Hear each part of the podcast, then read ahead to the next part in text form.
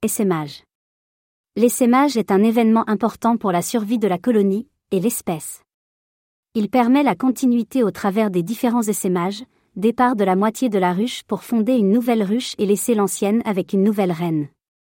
Ainsi, il y aura une division du rucher dont la moitié suivra l'ancienne reine, l'autre aime restant avec les jeunes œufs élevés de reines. Quelques signes avant-coureurs d'essaimage. Près de 12 jours environ avant tout essaimage, les abeilles vont commencer à élever de nouvelles reines, créant des cellules royales.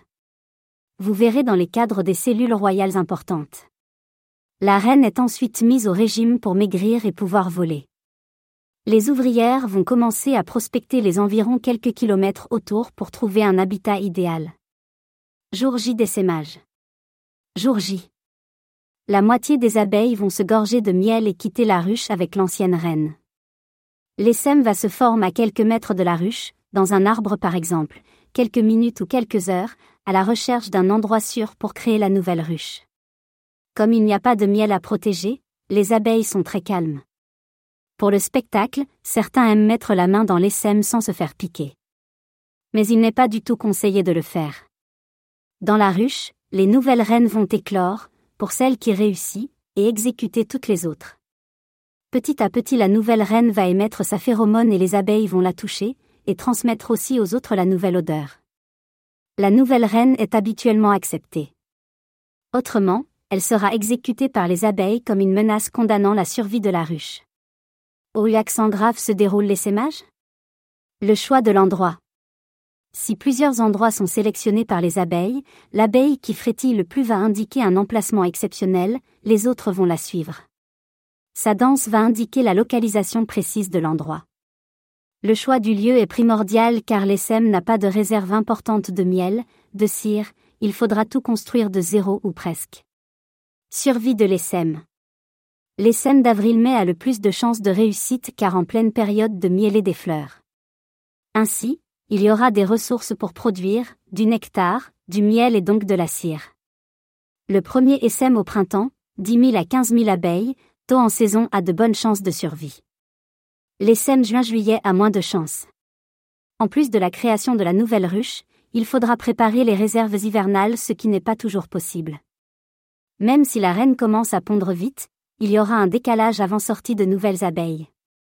Les essaims suivants plus tard ont encore moins de chances de succès avec une ou des reines vierges et quelques milliers d'abeilles car de plus en plus et donc très peu de chances de survie. Multitude d'essaimages possibles chaque année. La même ruche peut essaimer plusieurs fois lorsqu'elle atteint sa taille critique. Les printemps où la météo est très propice va enclencher plusieurs essaims. Intervention de l'apiculteur. Un essaim bien récupéré par un apiculteur s'il est bien logé et bien nourri est assuré de survivre.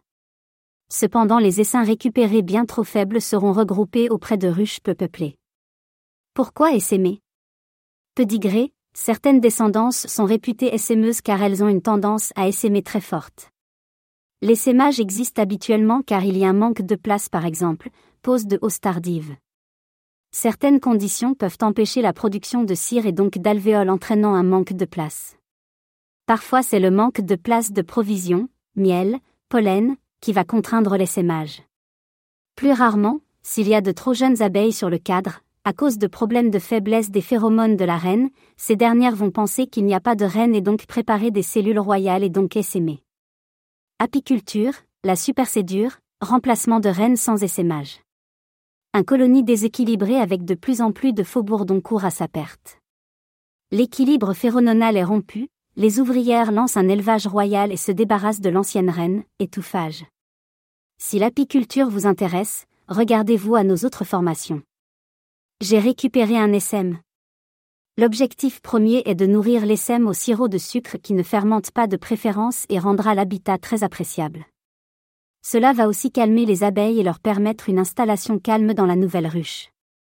Les cirières produiront bien plus de cire et plus vite, mais de qualité moindre que celle avec du vrai miel. Il ne faudra pas leur donner le miel au risque d'attirer d'autres abeilles ou insectes. Ainsi, il ne faut jamais nourrir au miel car cela va créer de grands risques de pillage des abeilles voisines. Bien nourrie, la reine pondra bien plus vite et bien plus. Les nourrices produiront de la gelée royale rapidement et nourriront mieux le couvain.